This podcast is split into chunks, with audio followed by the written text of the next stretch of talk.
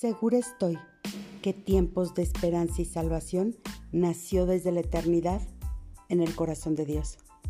Para esta hora Dios diseñó dar una palabra fresca, una palabra que vivifique el espíritu, que enciende el alma y que recomponga los corazones de cada persona que lo oiga. Necesitamos saber y creer que Dios está a cargo de todo, a pesar de la crisis que se está viviendo a nivel mundial.